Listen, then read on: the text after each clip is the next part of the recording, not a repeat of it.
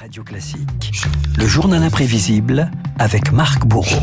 Bonjour Marc. Bonjour François, bonjour à tous. Dernier conseil des ministres pour Jean Castex aujourd'hui. Qui pour lui succéder désormais? Emmanuel Macron a commencé à adresser un portrait robot et la nomination d'une femme tiendrait la corde. Une première ministre, ce n'est arrivé euh, qu'une seule fois sous la Ve République. C'était Edith Cresson. 323 jours à Matignon qui se sont transformés en chemin de croix. Et pourtant, ce devait être un événement historique. Dix ans jour pour jour après son accession à l'Élysée. Le 10 mai 91, François Mitterrand dote la Ve République de sa première chef de gouvernement. Madame Edith Cresson, qui a montré partout compétence et caractère, m'est apparue comme la plus apte à diriger ce gouvernement. Moi, j'ai confiance.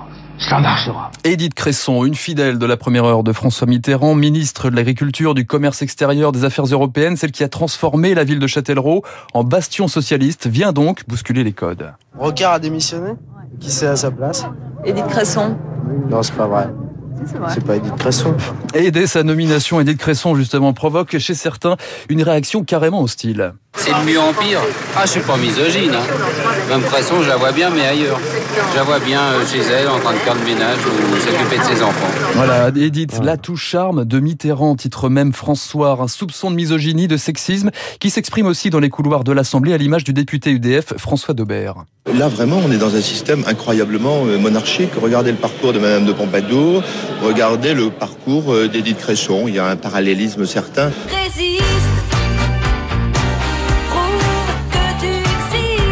Mais François, l'ancien eurodéputé, n'a pas prévu de se laisser faire. La meilleure défense, c'est l'attaque. Monsieur Daubert, 200 ans après la Révolution française, euh, vit toujours dans un boudoir.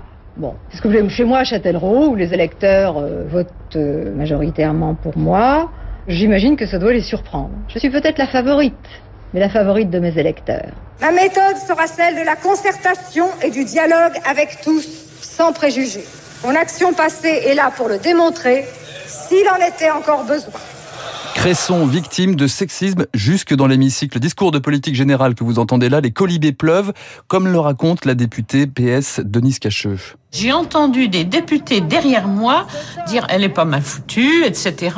Crois-tu qu'elle a un slip? Je me suis retournée pour leur demander si eux ils en avaient un. Voilà, ça vole au sexisme et hostilité politique. La gauche refuse de s'unir, la droite brandit des cartons rouges à chaque séance de questions au gouvernement, comme cette passe d'armes avec le député Jacques Chirac, ambiance électrique. Êtes-vous déterminé, Madame le Premier ministre, à décourager le flot croissant de l'immigration Monsieur le Premier ministre, je dois dire que j'avais le sentiment de ne pas entendre Jacques Chirac, mais Jean-Marie Le Pen. Le franc-parler d'Edith Cresson lui joue aussi des tours, comme cette phrase sur les expulsions d'immigrés illégaux par des vols charters.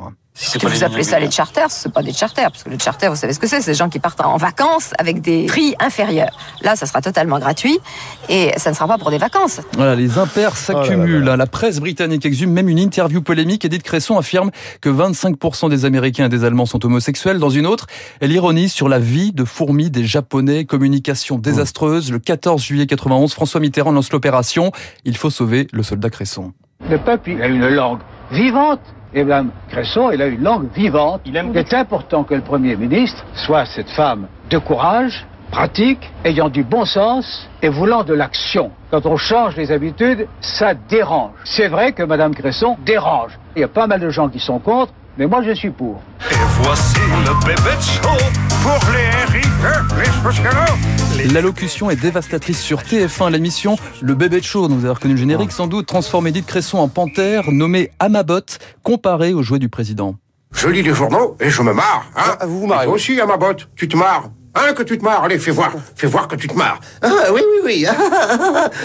La vulgarité s'ajoute au machisme. Edith Cresson, traitée de vampire, de sorcière dans l'émission, même si sa cote de confiance s'effrite, la première ministre encaisse. Je ne suis pas ici pour euh, avoir de bons sondages. Je suis ici pour gouverner. Mais l'impopularité déteint sur celle de Mitterrand en mars 92, c'est l'échec de trop. Les socialistes sont laminés aux élections locales. Depuis plusieurs mois, le Premier ministre plaide pour un gouvernement plus resserré. À l'issue des élections régionales, Édith Cresson revient à la charge. Elle l'a dit et répété hier au président en proposant un rajeunissement de l'équipe gouvernementale. Ah, il y aura sûrement des changements dans le gouvernement, oui, je le pense. Alors, Dans quelle proportion, ça je ne peux pas vous le dire aujourd'hui. Et c'est pourtant le coup près pour Edith Cresson, débarquée après dix mois et demi à Matignon. Elle cède sa place à Pierre Bérégovoy dans une ambiance délétère, rideau de fer, rideau sur l'enfer de Matignon. Quelques années plus tard, Edith Cresson euh, revenait sur son calvaire et réglait ses comptes, y compris avec sa propre famille politique. Ça a été un cauchemar du premier au dernier jour, bien sûr, parce que j'ai été attaquée tout de suite. Plusieurs de ces histoires qu'on a fabriquées sur moi, y compris les fourmis japonaises et tout ça, c'était des morceaux de phrases pris dans des conversations totalement privées ou avec des collaborateurs ou avec des ministres et qui ensuite se sont retrouvés dans la presse. Une femme à Matignon, d'abord c'était inattendu, c'était quelque chose difficilement supportable pour eux. Je parle pas seulement des politiques, aussi une grande partie de la presse a trouvé ça insoutenable. Misogynie, déroute électorale, manigance et maladresse, expérience très amère pour celle qui reste la seule femme parmi les 24 chefs de gouvernement de la Ve République. Incroyable ces archives qu'on a attendues, effectivement, ces, ces sons C'est accablant parfois. Hein. Accablant, effectivement, c'est le terme que je cherchais. Merci, c'était le journal imprévisible de Marc Bourreau. Il est 7h56, le numéro 1 mondial du drone arrête à son tour de vendre en Russie pour une raison très simple que va nous donner Pierre Fay.